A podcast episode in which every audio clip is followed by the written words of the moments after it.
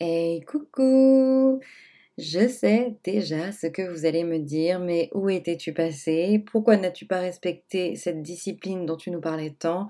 Eh bien, parce que la vie. La vie, et parfois, ce n'est pas toujours possible de se mettre dans un coin calme pour enregistrer, mais je vous assure que vous m'avez manqué. J'espère que pour vous, l'arrivée d'Halloween vous plaît et que vous profitez un peu des derniers rayons du soleil qui peuvent encore vous réchauffer la peau. Moi, en tout cas, ici, la pluie n'arrête pas de tomber.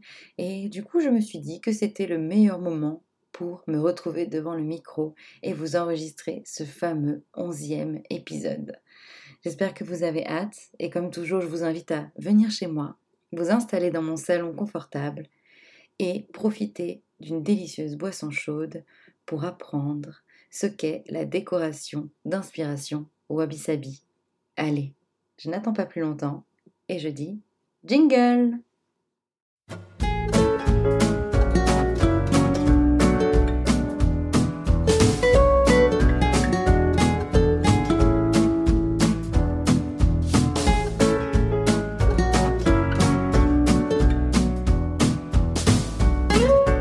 Nous y sommes enfin. Ce onzième épisode est lancé. On peut vraiment commencer à parler de décoration. Depuis le temps que l'on se retrouve, il fallait bien que l'on y vienne, vous ne pensez pas? Toute cette phase préparatoire, je vous assure, elle était nécessaire. Pas moins de 10 épisodes explicatifs sur le wabi-sabi, ça permet de bien s'imprégner de cet esprit japonais que l'on aime tant. Et vous allez voir, finalement, qu'au fil des décryptages que je vais faire concernant la décoration d'inspiration wabi-sabi, finalement, vous allez pouvoir vous rendre compte que toutes les notions que vous avez apprises jusqu'ici seront très nécessaires et finalement vont rendre les choses bien plus claires. Bref, je suis en train de m'éparpiller déjà, je vois que je n'ai pas perdu mes vieilles habitudes. Je voulais revenir à notre sujet. Ce onzième épisode est en lien avec la décoration, ou plutôt avec cette notion d'aménager un intérieur en accord avec les principes wabi-sabi. Pour récapituler un petit peu, cette philosophie, elle vient du Japon. Elle est naturellement en lien avec la culture et la situation du pays. Normal. Il faut savoir que c'est une zone surpeuplée où la population est si dense que dans les grandes villes, bien souvent, les intérieurs se rétrécissent et il faut cohabiter à plusieurs. Si je prends par exemple l'exemple de Tokyo, euh, on compte à Tokyo 13 millions d'habitants environ. Il faut imaginer qu'en fait, si l'on décortique un peu tout ça pour vous rendre la chose un peu plus visible. En fait, ça veut dire qu'il y a 6000 personnes par kilomètre carré. J'espère que vous comprenez un peu ce que ça veut dire. Vraiment, euh, c'est énorme. Euh, c'est vraiment énorme. Il y a beaucoup, beaucoup, beaucoup de gens dans vraiment très peu d'espace. Et cette densité, finalement, bah, on pourrait croire qu'elle est négative, mais elle a quand même sa petite touche positive et intéressante, c'est que ça a encouragé la création d'intérieurs minimalistes et souvent lorsqu'on voit des designs ou encore des objets euh, compacts, c'est souvent que ça vient de créateurs et de designers japonais. En fait, le Japon est un pays spécialiste de l'optimisation des petits espaces, non pas parce qu'il le veut, mais parce qu'il n'a pas le choix. Et je vous l'avais dit, j'ai pas arrêté de le répéter durant tous ces autres épisodes de cette saison 3 il faut faire moins pour faire mieux. Enfin, non, je retire. Il faut faire avec moins pour faire mieux. Là, c'est plus juste. La nécessité de lutter contre l'encombrement, elle fait totalement partie du wabi-sabi. Elle va permettre de donner vie à des décorations épurées, nettoyées et où aucun élément inutile ne restera. Souvenez-vous, il y a quelque temps, Marie Kondo, une japonaise spécialiste du rangement, rencontrait un franc succès en écrivant un livre au sein duquel elle expliquait comment conserver une maison épurée et convenablement rangée. L'objectif étant de créer un intérieur où la personne qui y vit, l'hôte, sait où chaque chose se trouve et où chaque chose a une place bien précise. Tendance à, et surtout ce regard sur Marie Kondo et ses astuces qui sont d'ailleurs au passage très très chouettes, elle a permis de bien mieux comprendre la philosophie japonaise concernant l'organisation. Et c'est vraiment ce que je vous ai dit. Vous franchissez la porte d'une maison wabi-sabi, vous remarquez très vite que chaque chose est à sa place et que tout est convenablement rangé, sans devenir totalement froid. Bah oui, parce que même si le minimalisme règne dans les intérieurs japonais, on n'a pas l'impression que c'est un lieu vide où on se sent mal, où l'aménagement est froid et peu confortable. Au contraire, on a l'impression que c'est un style chaleureux, qu'il y a une certaine convivialité. Et pourtant, on se demande bien d'où vient ce sentiment. En fait, si vous y réfléchissez un petit peu, ça vient de la plénitude que vous ressentez dans ce lieu où rien ne déborde. La plénitude d'une maison propre, la sensation agréable amenée par le fait de savoir où tout se trouve, le, le réconfort que peut amener un intérieur où bah, finalement on n'a pas grand-chose à faire pour se détendre et profiter du moment. Notre regard n'est pas arrêté par des chaussettes qui traînent sur le sol ou des étagères pleines de poussière. Bref, finalement on est là, présent dans le moment, enfin présent et présente dans le moment. Et c'est ça qui compte. Ici, je veux dire en France, on a tendance à reporter le rangement au maximum et à se concentrer plutôt sur les tri saisonniers. Pourtant, le rangement, ça fait plus de bien que de mal finalement. Et il faudrait peut-être arrêter de diaboliser cette notion de tri et de rangement d'une maison. On a tous une vie. Tous et toutes, nous avons des obligations, un travail, le besoin de sortir, de s'évader, la sensation d'avoir parfois trop peu de temps pour faire ce qu'on a à faire. Donc c'est totalement normal que quelque chose traîne, enfin que des choses traînent ici et là. Il ne faut pas paniquer pour ça, c'est totalement normal. C'est humain que de montrer que cette maison est habitée. Le rangement, il fait du bien, comme je vous le disais. Il nous aide à garder le contrôle, il inculque une certaine discipline, il encourage un changement d'attitude et il peut même prendre soin de vous. Parce que oui, prendre soin de votre maison, c'est aussi prendre soin de vous. Ce mantra, il devrait résonner en vous, et en moi d'ailleurs, quand on se motive tous et toutes à mieux s'organiser. C'est vrai que j'adore cette volonté d'épurer un maximum, et bien sûr elle est présente au quotidien dans ma vie, et elle le sera évidemment dans chaque épisode et chaque décryptage pièce par pièce que je ferai dans cette saison 3. Mais je dois vous mettre en garde.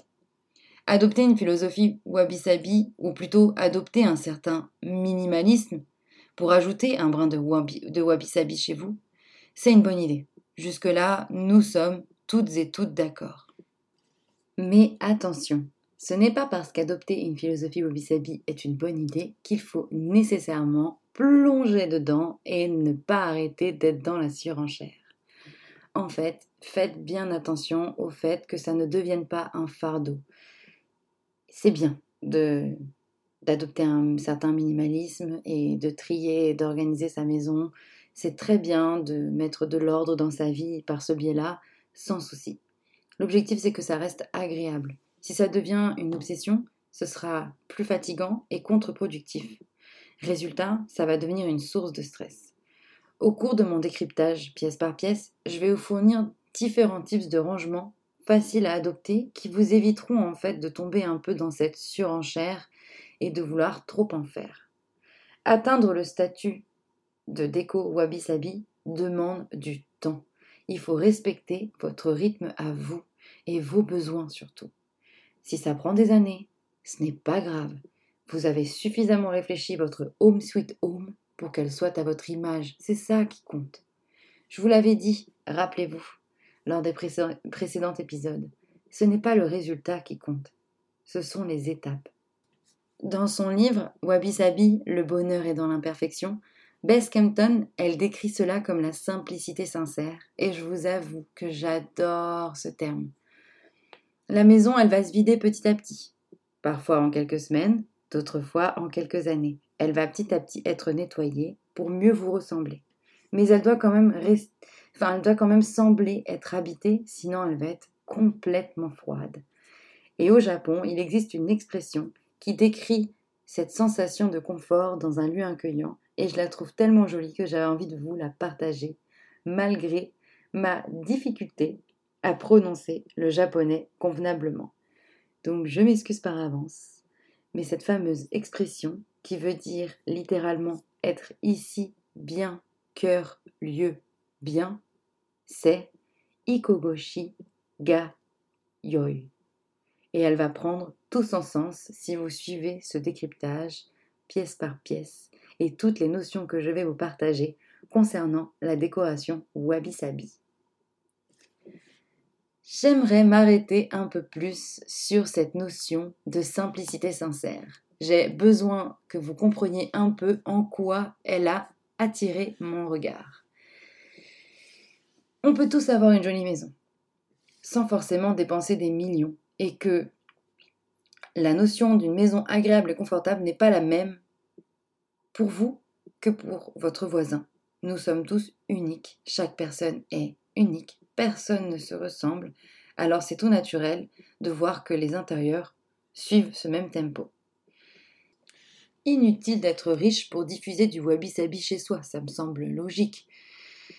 Alors oui, c'est sûr, vous allez me dire, mais tous ces intérieurs présentés dans les magazines, sur Pinterest ou Instagram, tous ces lieux où tout est parfait, ils voudraient me faire mentir, c'est vrai.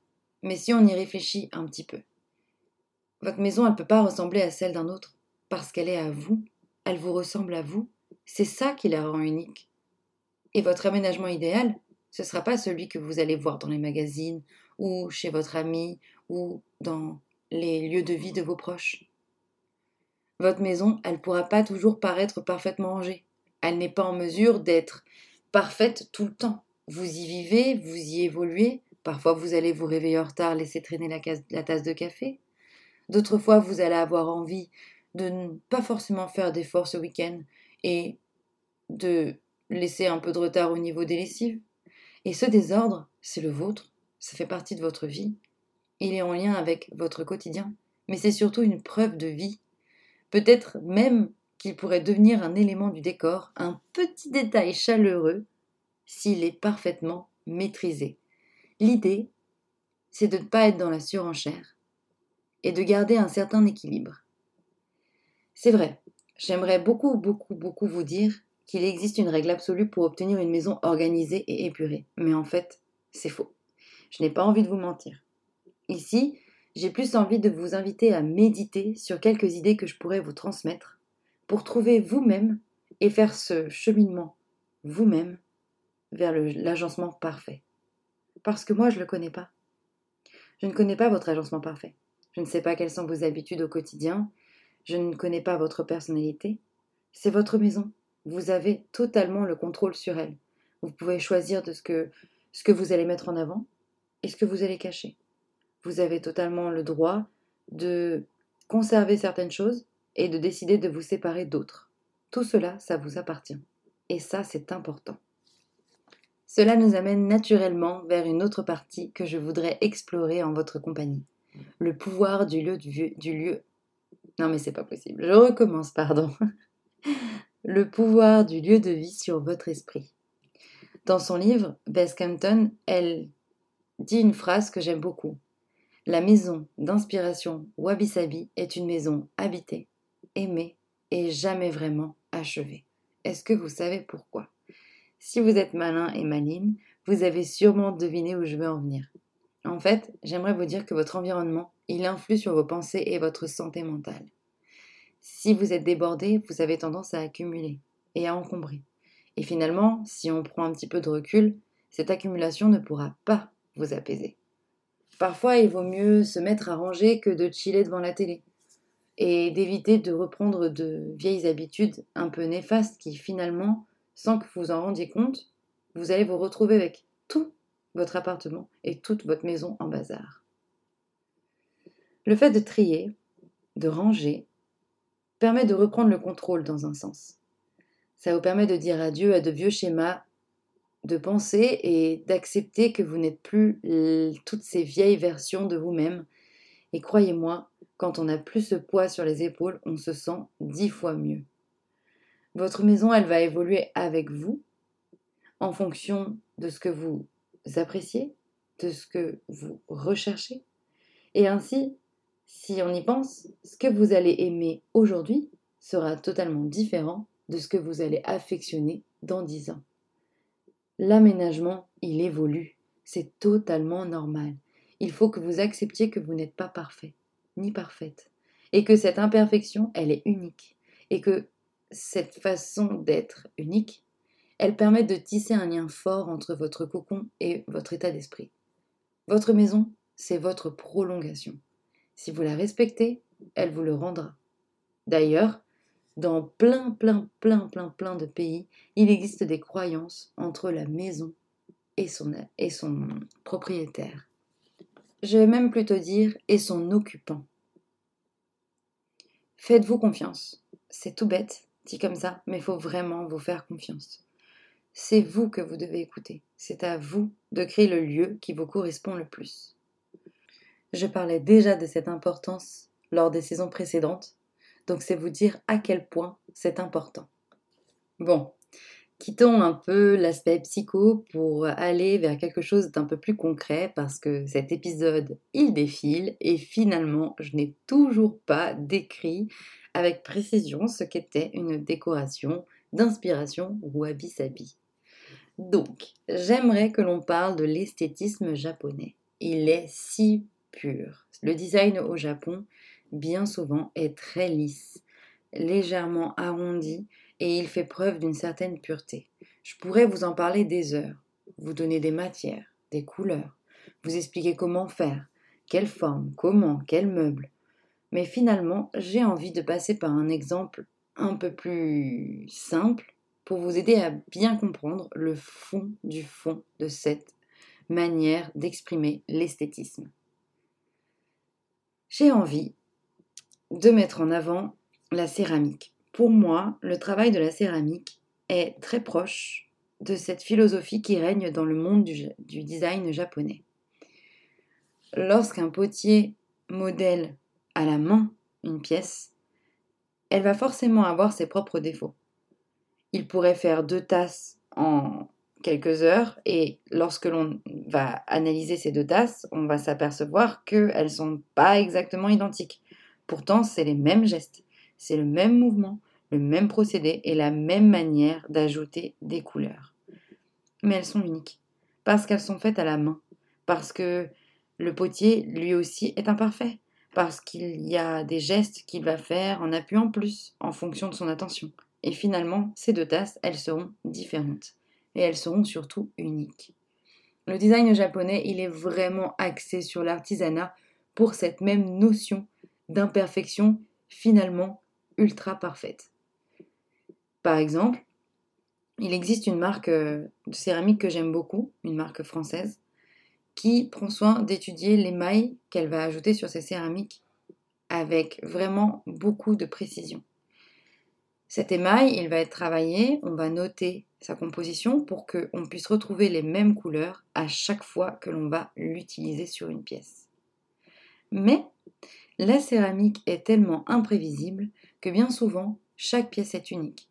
D'une assiette à l'autre ou d'un bol à l'autre, la couleur ne va pas avoir les mêmes nuances, elle va être plus intense à certains endroits que d'autres, et finalement, c'est ce qui va être génial. Parce que lorsque ces assiettes vont être utilisées, chaque personne pourra vivre sa propre expérience. Et ça, je trouve ça très très beau. Le design de japonais, il est comme la céramique. Il peut se reproduire des milliards de fois, mais il aura toujours cette notion artisanale très proche de l'imperfection. Et d'ailleurs, bien souvent, il y a des manières un peu particulières de le faire renaître. On répare, on ne jette jamais. Donc vous imaginez bien que ça donne lieu à des créations parfois un petit peu originales. Je pourrais donc résumer ce design en quelques mots. C'est un design épuré, minimaliste, authentique, au maximum naturel et surtout qui va à l'essentiel et qui reste humble et simple. Inutile de trop en faire puisque les matières, le travail et l'implication suffisent à créer une jolie pièce pour la décoration. D'ailleurs, durant mes recherches, j'ai eu beaucoup de mal à trouver des règles qui pouvaient être en lien avec la conception d'un design japonais ou d'une décoration japonaise. Parce qu'en fait, je me suis rendu compte qu'il n'en existait pas, puisqu'on a toujours cette notion d'intérieur authentique. Mais il y a quand même un petit truc, et je l'ai découvert grâce à quelques lectures. Au Japon, on dit que la beauté japonaise, elle passe par le goût. Donc le goût, ça va être pour vous aider à comprendre le visuel. Donc ça passe déjà par le visuel. On le regarde, donc on le perçoit. Mais en vrai, le plus important, c'est la saveur, c'est-à-dire l'expérience. Au fil du temps, de lecture en lecture, je me suis rendu compte qu'il existait quand même une certaine petite échelle pour définir la beauté de la surface japonaise. Au Japon, on caractérise le goût sur une échelle qui va du ad au jimmy. Ad signifiant ce qu'il y a de plus voyant et jimmy ce qu'il y a de plus modeste.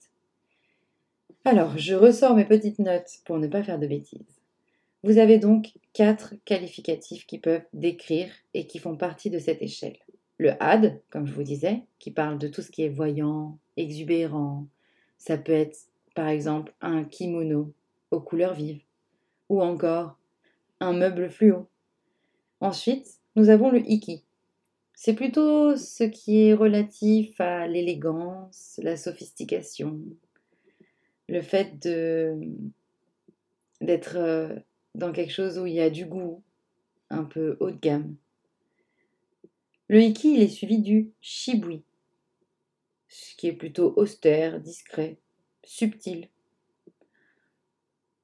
C'est subtil, mais pas dans le sens euh, léger subtil mais bien pensé. Et enfin, on arrive au Jimmy. C'est littéralement un terme qui signifie le goût de terre et il renvoie à la modestie et à la discrétion. C'est par exemple très Jimmy d'avoir une maison avec des tons neutres, très peu de mobilier et une sensation de paix. Mais alors, où se place le wabi-sabi sur cette échelle? Cette fameuse échelle du goût qui renvoie à l'aspect visuel des choses. C'est difficile à dire. Parce que pendant longtemps, nous les Occidentaux, on a pensé que ça renvoyait à des décorations précises, composées bien souvent de couleurs naturelles, des tons neutres généralement, comme le beige, la rouille, le gris. On a aussi pensé que c'était des maisons où on retrouvait euh, subtilement la nature, soit par les nuances évidemment, ou alors par des décorations et un ameublement euh, fait de matériaux naturels. On a pensé vraiment que c'était finalement une ambiance plutôt bohème, et on s'est vite rendu compte que c'était bien plus que ça, que finalement ce n'était pas juste une décoration, mais une philosophie tout entière. Quand le confinement est arrivé, on a tous voulu percer le mystère de cette fameuse philosophie si intrigante et surtout qui donnait vie à des décorations aussi intéressantes et confortables. Alors, bon nombre de Françaises sont parties au Japon, tentant et surtout voulant savoir ce qu'était réellement le wabi-sabi. Et très vite, ils se sont aperçus que c'était une notion très difficile à décrypter et surtout à décrire parce que même certains Japonais ne savaient pas vraiment ce que ça voulait dire. Il faut bien comprendre que les Japonais vivent avec cette philosophie depuis toujours. Pour eux, c'est un automatisme, c'est une habitude. C'est pas quelque chose qu'ils essaient d'impliquer dans chaque partie de leur vie. Alors quand on arrive avec nos gros sabots, voulant savoir comment faire, forcément, on s'est un petit peu cassé la gueule. Pour bien comprendre et surtout situer le wabi-sabi, il faut distinguer une chose très précise et la garder en tête. Le terme wabi-sabi en un seul mot, c'est souvent celui qui renvoie au goût. Ça, veut dire à l'aspect décoratif. Le wabi-sabi, en deux mots, c'est un concept philosophique. Ce que vous allez trouver sur Pinterest en tapant décoration wabi-sabi, ce sera une représentation visuelle, mais ça ne traduira en rien la profondeur de cet art de vivre. Et finalement, ce que j'aime dans cette philosophie, c'est que pour eux, le wabi-sabi, dans son aspect visuel, dans la partie goût, c'est super. Mais en fait, l'expérience reste l'essence de la beauté. La saveur, elle est bien plus importante que ce que vous pouvez voir. Ça veut dire quoi? Simplement que si vous allez chez quelqu'un qui aura une maison plutôt jolie, bien décorée, mais qui sera surtout en lien avec toute la tendance décorative du moment, vous allez aimer ça, ça va être agréable, vous vous y sentirez sûrement bien, mais ce ne sera pas la même sensation que si vous étiez chez quelqu'un qui a pris soin de créer une maison qui lui ressemble, si dans chaque pièce vous retrouvez la personnalité de votre proche. Ça a une toute autre saveur. Vous y retrouverez des souvenirs de famille, des cadeaux euh, reçus et des petites trouvailles de vacances, et toutes ces petites choses mises les unes avec les autres vont créer un intérieur qui ressemble à son occupant. Finalement, je vais reprendre les différents mots que Beth Kempton a mis en avant dans son bouquin pour expliquer ou tenter de décrire ce qu'est le style wabi-sabi. Pour elle, ça passe par l'asymétrie, la beauté imparfaite, l'humilité, les irrégularités, les marques du temps, le côté atmosphérique, l'aspect brut et rustique, le fait que ce soit naturel, discret, presque biologique et cru, que ce soit feutré et texturé, simple, que ce soit sincère et subtil dans le sens où l'on s'y sent serein, que ce soit aussi modeste et que finalement il y ait une pointe de biologie. Le wabi-sabi, si je devais le mettre sur cette fameuse échelle du goût, je le placerais entre le shibui et le jimmy, c'est-à-dire le plus possible vers l'aspect le plus modeste et simple de cette échelle. Seulement voilà, vous dire où il se situe, par quoi il se caractérise, ça ne suffit pas à vous aider à créer une décoration wabi-sabi. Au contraire, il faut que vous vous interrogiez sur votre propre goût naturel, sur ce que vous aimez de manière visuelle, et que vous créez un esprit wabi-sabi autour de cela pour que ce soit vraiment vous. Par exemple, si vous êtes plutôt Ad et Iki, vous pouvez utiliser le wabi-sabi pour apporter un peu plus de calme et de plénitude dans votre maison. Ça va vous permettre aussi de vous reconnecter à la nature, d'abandonner un peu tout ce qui est trop, on va dire, matérialiste. Si vous êtes Shibui, alors vous savez déjà ce que c'est. Il suffit simplement d'ajouter un peu de crédibilité et de visibilité à votre aménagement. Pour celles et ceux qui sont Jimmy, le wabi-sabi viendra simplement ajouter un côté chaleureux et mettre une pointe d'intensité supplémentaire dans votre décoration. Maintenant que j'ai parlé du goût, je voudrais parler de la saveur, donc à savoir de la profondeur que peut avoir une décoration. Dans le wabi-sabi, c'est ultra important parce que la décoration, elle vous concerne vous. C'est votre maison, votre espace, donc vos règles. Mais il y a quand même des petites notions à garder en tête si vous voulez rester vraiment, vraiment profondément dans la philosophie wabi-sabi. Et heureusement, je suis là pour vous en parler. Tout commence par l'appropriation de votre maison. Allez dans chaque pièce, restez-y, imbibez-vous de l'ambiance et regardez ce qu'il y a autour de vous. Qu'est-ce qu'il vous ressemble? Qu'est-ce qui vous plaît le plus? Qu'est-ce que vous aimeriez changer? Comment vous percevez cet espace? Pourquoi aujourd'hui il ne vous convient plus trop? Et pourquoi et qu'est-ce qu'il y a dans cet espace surtout qui vous convient encore? N'hésitez pas à le noter, c'est important d'être à l'écoute de soi-même dans sa propre maison. Vous allez pouvoir ainsi vous documenter, chercher, voir ce qui vous plaît, vous inspirer et composer petit à petit votre intérieur. Mais pour, tous, pour ça, en fait, il faut commencer par un grand tri et un grand rangement pour accéder à la première notion d'une décoration wabi-sabi, à savoir la simplicité. La simplicité, elle se mérite parce que si on y réfléchit bien, avant d'atteindre cette simplicité, il faut déjà déjà repenser au mieux ce que l'on a déjà, surtout l'environnement dans lequel on est. Ce que je veux dire par là, c'est qu'il faut optimiser l'espace. Le simplifier viendra ensuite.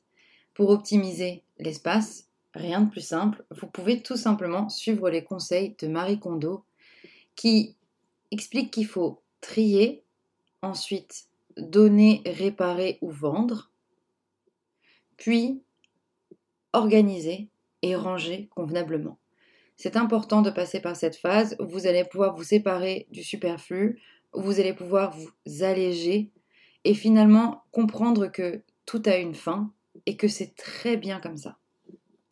Après le désencombrement vient la notion de l'espace. Et j'aime assez euh, parler de celle-là parce qu'en fait, l'espace, c'est pas juste gagner des mètres carrés, c'est pas juste euh, aménager de manière à ce que ce soit visuellement agréable, ça va plus loin que ça.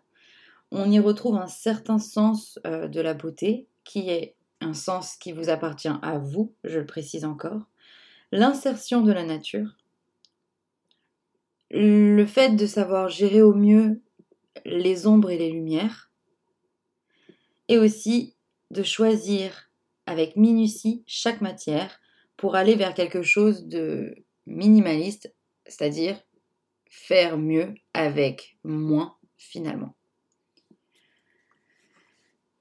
En vrai, cette notion d'espace, elle n'est pas toujours facile à maîtriser. En fait, ce n'est pas juste euh, faire en sorte de tout épurer, c'est surtout faire quelque chose qui vous ressemble et qui s'adapte à vos habitudes de vie.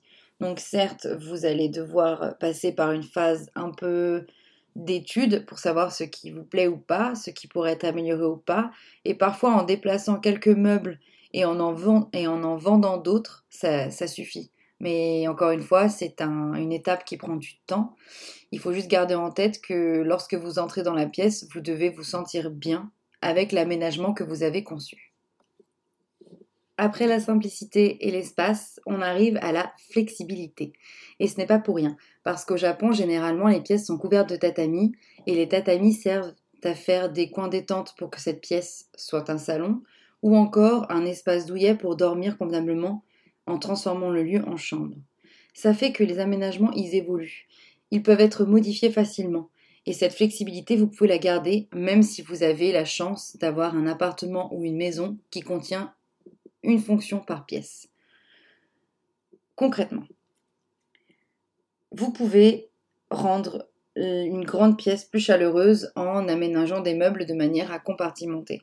Ou vous pouvez rendre une pièce plutôt petite, euh, beaucoup plus grande en dépouillant légèrement son aménagement. Il faut savoir que la conception d'un aménagement flexible, c'est pas juste choisir des meubles qui peuvent être réutilisés d'une autre façon ou faire en sorte qu'une pièce puisse avoir plusieurs fonctions. C'est aussi une question de vécu. C'est-à-dire qu'il ne suffit pas que vous ajoutiez ou que vous enleviez des choses. Il faut aussi mettre un petit peu de vous. Donc ça passe parfois par euh, des photos ou des souvenirs que vous allez placer ici et là, ou encore des objets qui vont vous rappeler à vous euh, des bons souvenirs et qui du coup vous permettront d'avoir un sujet de conversation avec vos invités. C'est cette sensation-là en fait de pouvoir être bien partout, de pouvoir faire tout avec toutes les pièces et surtout de pouvoir facilement s'adapter en fonction de votre état d'esprit, de votre changement et de votre évolution finalement. Je pourrais résumer la flexibilité en parlant de d'utilité, de simplicité, de beauté et de vécu, je dirais. Je pense que c'est déjà pas mal. C'est très difficile pour moi de vous expliquer comment prendre en compte toutes ces choses un peu. C'est du domaine des énergies, donc c'est pas toujours évident de l'exprimer. Après la flexibilité, il y a la nature. Et franchement, elle est tellement importante. Mais pas la nature comme vous avez l'habitude de la croiser dans des inspirations décoratives. Enfin, de décoration. En fait, c'est plus une nature sauvage, indomptable, et qui finit par mourir. Parce que, ne l'oublions pas, la fugacité de l'existence, ça fait partie de ce concept wabi-sabi. Le fait de comprendre que tout a un début et une fin est important. Alors, cette nature, oui, vous pouvez l'ajouter en mettant du bois ou du papier ou toute autre sorte de matière naturelle qui pourront décorer votre intérieur. C'est possible aussi de peindre les murs avec des tons euh, neutres ou des tons qui proviennent finalement eux-mêmes de la nature ou qui s'en inspirent en tout cas. Mais ça sera jamais aussi bien que la spontanéité. vous pouvez faire entrer la nature d'une manière beaucoup plus poétique encore, et qui est très proche de ce qu'aiment faire les Japonais. Vous pouvez par exemple profiter d'une balade en forêt pour récolter quelques feuilles ou quelques branches, voire quelques châtaignes, et finalement ensuite les disposer sur une étagère. C'est aussi possible d'aller cueillir des fleurs sauvages et d'en faire un bouquet, que vous changerez de temps en temps. Parfois il sera là, d'autres fois non, mais finalement, le simple fait d'avoir fait ça, vous avez fait comme une sorte de méditation, et la nature que vous avez amenée, elle était en lien direct avec vous. C'est pas juste une plante dans un joli cache-pot posé sur une étagère. Je doute pas que les plantes sont très cool, et je les adore, j'en ai plein chez moi. Mais parfois, c'est pas suffisamment proche de la poésie wabi-sabi parce que cette plante en terre, elle va continuer à vivre tout le temps.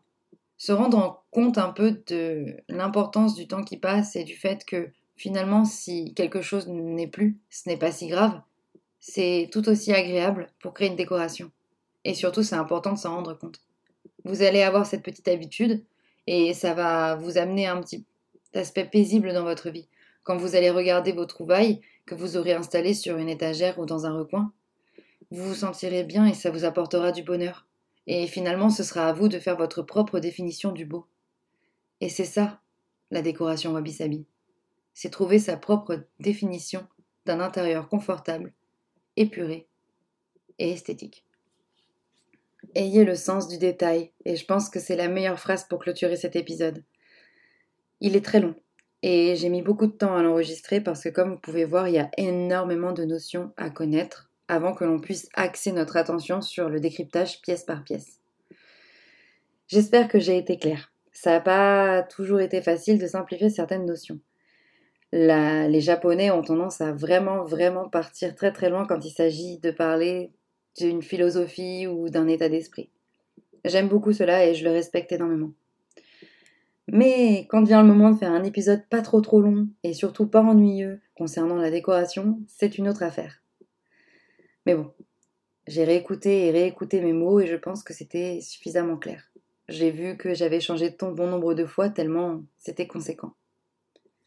J'espère que c'était pas trop dense et que ça vous aura plu. J'ai préféré, on va dire, dépouiller un petit peu euh, la partie décoration en mettant toutes les notions complexes dans un seul et même épisode que vous pouvez retrouver rapidement, plutôt que de vous les donner ensuite et de me répéter à chaque épisode du décryptage. Bref, vous me direz ce que vous en avez pensé. En attendant, je vous dis à dans deux semaines, et cette fois sans faute. l'épisode suivant est déjà enregistré pour ne rien vous cacher. Et cette fois, on va un peu plus pousser nos connaissances et on va entrer un petit peu plus dans cette maison Wabi Sabi pour finalement décrypter l'entrée. Le premier lieu que l'on voit quand on arrive chez quelqu'un. La première chose que l'on rencontre quand on rentre à la maison. J'ai hâte. Vous pouvez pas savoir, surtout que ça va être un peu plus simple et digeste. Si vous avez envie de m'aider, parce que je sais que vous adorez nos rendez-vous déco, vous pouvez partager, liker, enregistrer, télécharger, en parler. Le bouche à oreille est très important pour moi. Et vous pouvez aussi me retrouver, quand je vous manque un petit peu trop, sur les réseaux sociaux au travers de cheviane.fr, qui est aussi le nom de mon blog. Vous allez voir, il y a pas mal de posts en fait, où je vais donner des astuces supplémentaires qui sont en complément des épisodes. Et c'est vraiment plutôt chouette. Et finalement, il y a aussi un tableau que j'ai créé il y a peu de temps sur Pinterest qui vous regroupe de nombreuses images inspirées de la philosophie wabi-sabi. Je me suis dit qu'avec cet épisode sur la décoration, c'était plus pratique pour vous donner une idée. Parce que parler c'est bien, mais voir c'est pas mal non plus. Enfin voilà. Retrouvez-moi en tapant juste chez vianne.fr ou Vianne Georget sur les moteurs de recherche. Je suis un petit peu partout. Et surtout, prenez bien soin de vous. Profitez de cet automne, baladez-vous et essayez de faire une randonnée pour vous reconnecter à la nature, c'est ultra important. Allez, je vous dis bye